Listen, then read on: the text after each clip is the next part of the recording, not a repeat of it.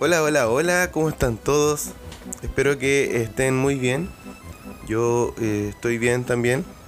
Mi nombre es Marcelo Núñez, más conocido como Telo, y esto es el podcast Personas Comunes con Historias Magníficas.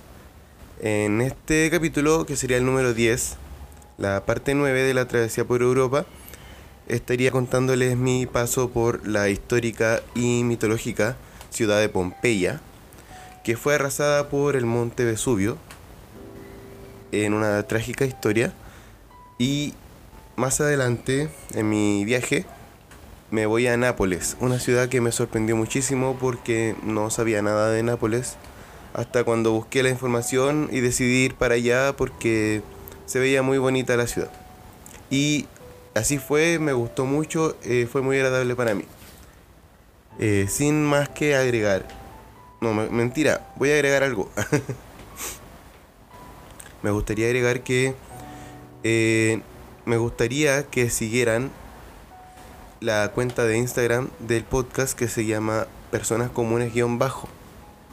También pueden seguir mi cuenta personal que sería Telo1555 eh, y ya nomás voy a estar subiendo eh, más contenido con más gente, conversaciones. Ya lo he dicho en otros capítulos anteriores. Y hoy día me llegaron algunos cables, algunos micrófonos. Eh, estoy alistando unas cámaras también para poder hacer contenido con video. Así que ahí estamos alistando todo. Así que por favor sigan el podcast participen eh, quizás de, de, las encuestas, de dejar alguna opinión, alguna crítica, eh, sus likes, que en verdad ayudan bastante, más que todo para mi autoestima, para, para saber que lo estoy haciendo bien. Así que eso, ahora sin más preámbulo, vamos al capítulo. Esto es Personas Comunes con Historias Magníficas.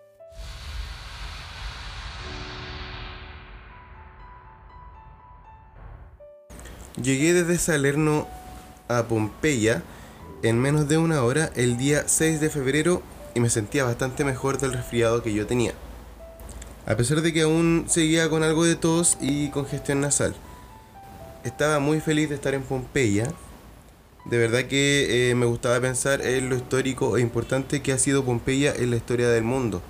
Las historias mitológicas que se contaban también allí, los dioses envueltos en sus historias, los campeones, emperadores, gladiadores y todo lo que engloba a las civilizaciones que, prácticamente fueron precursoras de la sociedad actual. Ya que siempre se habla en la historia de la historia greco-romana y sus filósofos, historiadores, etcétera, etcétera. Saber que pisaba y observaba el mismo lugar me llenaba de alegría y me transportaba de alguna manera. En Pompeya era un día soleado aunque con viento, y me dirigí a comprar el ticket de entrada, que no era tan caro. Así que pude ingresar. El sitio era muy extenso y estuve muchas horas recorriéndolo, observándolo y maravillándome con lo bien que se habían mantenido las construcciones, las pinturas que habían, casas y también eh, tuve la oportunidad de ver algunos cuerpos de personas que sufrieron un terrible destino a manos de la erupción del volcán Vesubio. Además de eso, también eh, me acuerdo que vi un anfiteatro en el que había como una exposición de Pink Floyd, ya que Pink Floyd estuvo haciendo un concierto en Pompeya, específicamente en ese anfiteatro muy grande.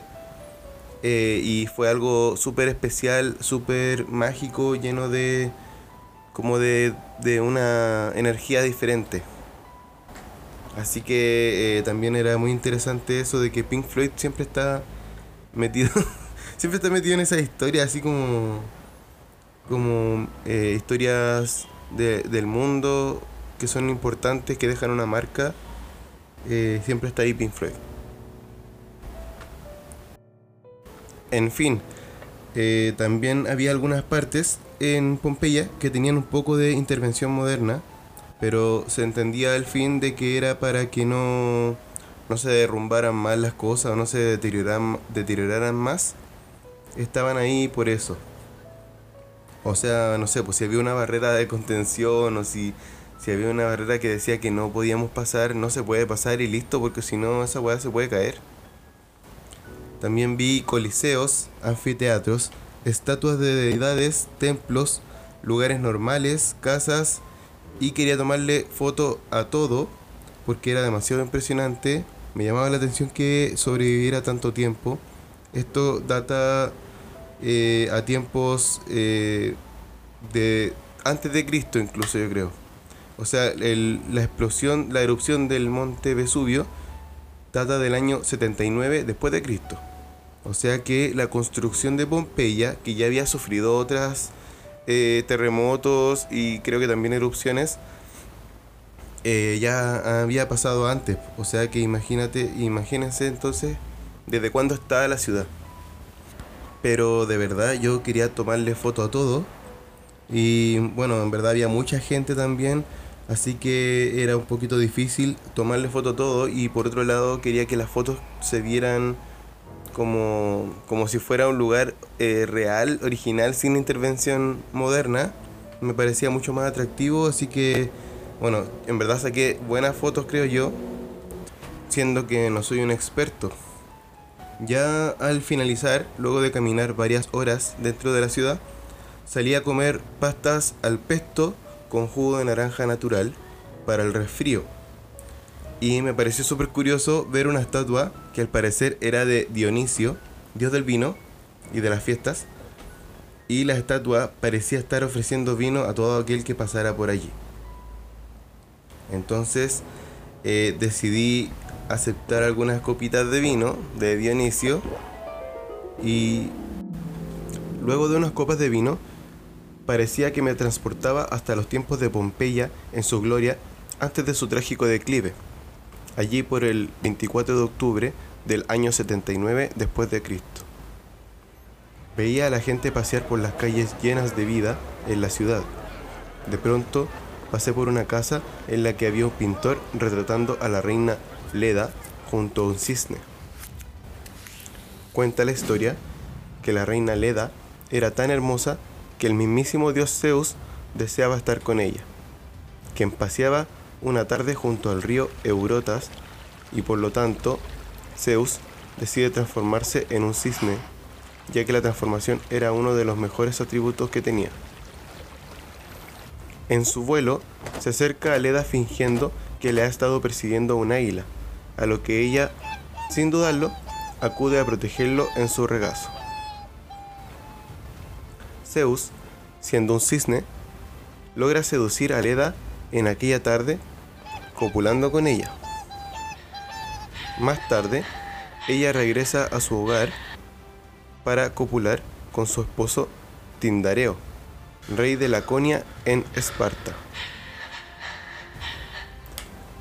Tiempo más tarde, Leda da a luz a dos huevos. De uno nació Pollux y Helena, hijos de Zeus y por tanto inmortales. Y del otro huevo nacen Castor y Clitemnestra, hijos de Tindareo y por tanto mortales. En el futuro, los hijos de Leda serían todos muy reconocidos.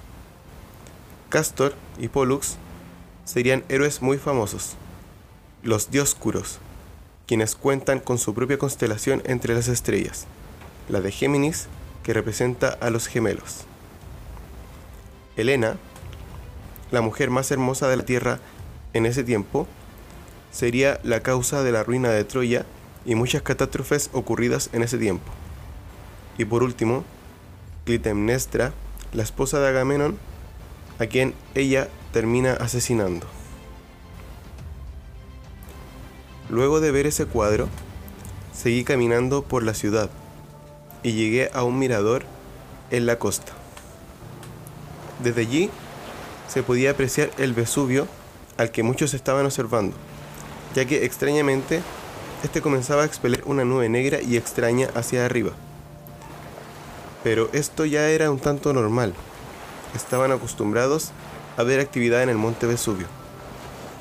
Al cabo de algunos minutos, comienzan a caer diminutas piedras pomes sobre nosotros las cuales caen cada vez más grandes y cada vez con más fuerza, por lo que debemos comenzar a refugiarnos bajo un techo. La gente comenzaba a moverse y sentirse un tanto desesperada. Las piedras comenzaban a sentirse más fuertes y la nube negra se hacía más grande con el tiempo, llegando a cubrir sobre Pompeya. Luego en el monte se divisa una erupción volcánica y comienza a fluir lava de su boca. Para asegurarnos de estar bien, algunos comenzamos a retroceder desde la costa hasta lugares más seguros. Pero en un momento éramos muchos queriendo alejarnos de la costa y la lava que lanzaba el volcán estaba por caer con fuerza sobre nosotros. Finalmente, un último gran estruendo retumba desde la boca del monte Vesubio y entre la multitud veo como una explosión volcánica sale disparada por el aire en dirección a Pompeya como si los dioses estuvieran castigando a la gente de la ciudad. Cuando al fin la lava nos caerá inundando a todos, es cuando despierto de un trance. Y ahí estoy, sentado en un restaurante ubicado a las afueras de Pompeya en el año 2020. Y me doy cuenta de que todo fueron visiones de las vivencias del pasado en aquel lugar. Recuerda seguir nuestras redes sociales y comparte con tus amigos para que seamos más. Después, ya simplemente me fui a la estación de trenes y compré un pasaje para irme a Nápoles. Tuve que esperar bastante rato a que pasara el tren, así que me quedé cargando el teléfono y viendo videos de música italiana. Me acuerdo que conocí una canción que guardé en mi YouTube. Ya más tarde pasaba mi tren en el cual me fui a Nápoles y llegué en la noche del 6 de febrero. La hostal que había reservado quedaba lejos, como a una hora caminando y me demoré más por las mochilas, el cansancio, el resfrío y la herida que tenía en el tobillo por caminar tanto. Finalmente llegué de noche a la hostal y me quedé allí. Bebí algo poco, conocí a varios viajeros, eh, pero cuando me invitaron a salir no acepté porque en verdad me estaba sintiendo súper enfermo, ya me había dado eh, congestión nasal, fiebre probablemente, estaba así como recostado en el sillón de la sala y me quedé ahí, me fui a dormir después a, la habitación. Ya el día siguiente, el día 7 de febrero, en la mañana me sentía mucho mejor y salí a recorrer Nápoles con mucha energía, además que había tenido un buen desayuno en la hostal que era súper buena en verdad. Sentía que en la ciudad de Nápoles toda la gente se sentía bien y eran muy agradables, simpáticos, con buena disposición para responder preguntas, etc. A lo mejor era el sol, no sé, pero por lo menos me pasa a mí que cuando hay sol, yo me siento mucho mejor. Yo soy team, team calor, team verano, esa onda. Recorrí mucho entonces esa mañana y además el día estaba súper, súper bonito, soleado, con clima agradable, vista al mar y también se veía este volcán, este maldito volcán que acabó con Pompeya, el volcán Vesubio. No podía parar de sacar fotos hacia el mar, ya que se veía muy azul. Y además que después logré entrar a un castillo que había justo ahí en la orilla y estaba súper grande, hasta había hasta sus gaviotas eran grandes. Me saqué unas fotos con unas gaviotas que, que estaban buenas para un, para un rico para un rico asado. Estuve solamente un día en Nápoles, recorrí todo lo que debía recorrer, dos castillos, algunos lugares más, tomé muchas fotos y luego ya debía ir a tomar el tren nuevamente para dirigirme a Roma, la capital de Italia, que consta de muchos lugares turísticos, históricos, épicos y que tenía muchas ganas de ver. En verdad, eh, pucha, a mí me encanta Italia, como ya lo he dicho ya varias veces. Me encanta Italia eh, y tenía muchas ganas de conocer Italia. Por eso es que anduve por tantas ciudades y en verdad no me arrepiento. Eh, me hubiera gustado ir a más ciudades, recorrer más, quedarme ahí, no sé, conocer gente. Hubiera sido mucho mejor yo creo. O si hubiera ido acompañado de, de, de alguien que yo conociera, también quizás lo hubiera pasado bien, pero de otra manera. Eh, pero bueno, eso fue eh, el capítulo de hoy.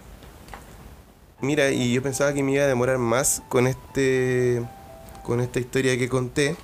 Pensé que, que iba a ser un capítulo más largo. No sé, yo dije así como va a salir de 25 minutos. Parece que no.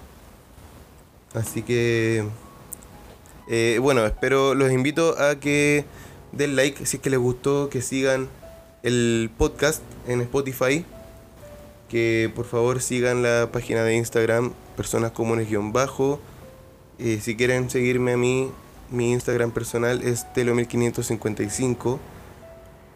Eh, también estoy, como les dije, en proceso de, de hacer otros capítulos, de grabar con gente. Ya está todo muy cerca, estoy seleccionando temas estoy buscando información, tal cual busqué información ahora de Pompeya para hacer este capítulo.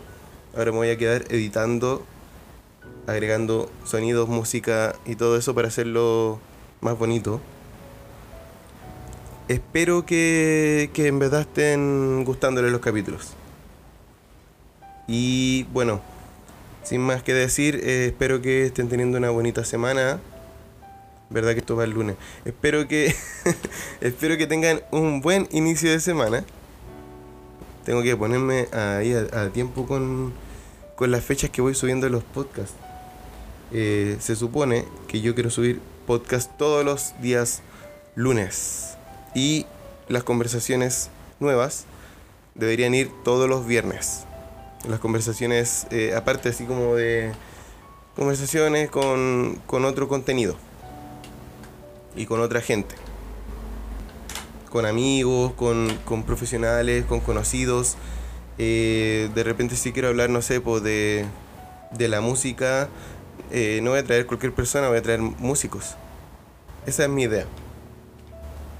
Así que ahí, ahí quizás hasta pongo una foto de cómo va quedando el, el estudio, que en verdad es una oficina bien chiquitita pero la estoy acomodando de, tal manera que, que, pueda invitar gente, que quepamos todos, que se escuchen bien los micrófonos, que se vean las cámaras que estoy poniendo. Tengo una cámara frente a mí, que todavía no me grabé, y tengo otra cámara ahí al lado de otro micrófono, eh, así que ahí se va armando todo. Todo va tomando forma y, bueno, ya rellené bastante. Eh, espero que les vaya bien esta semana. Y hasta la próxima. Adiós.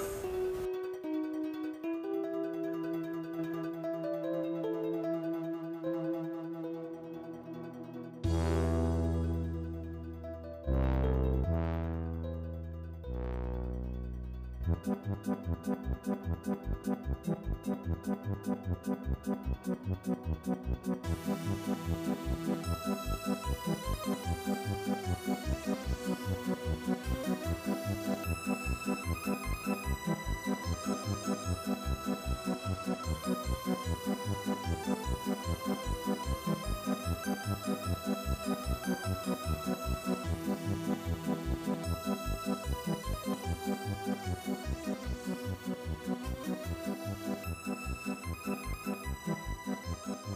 you.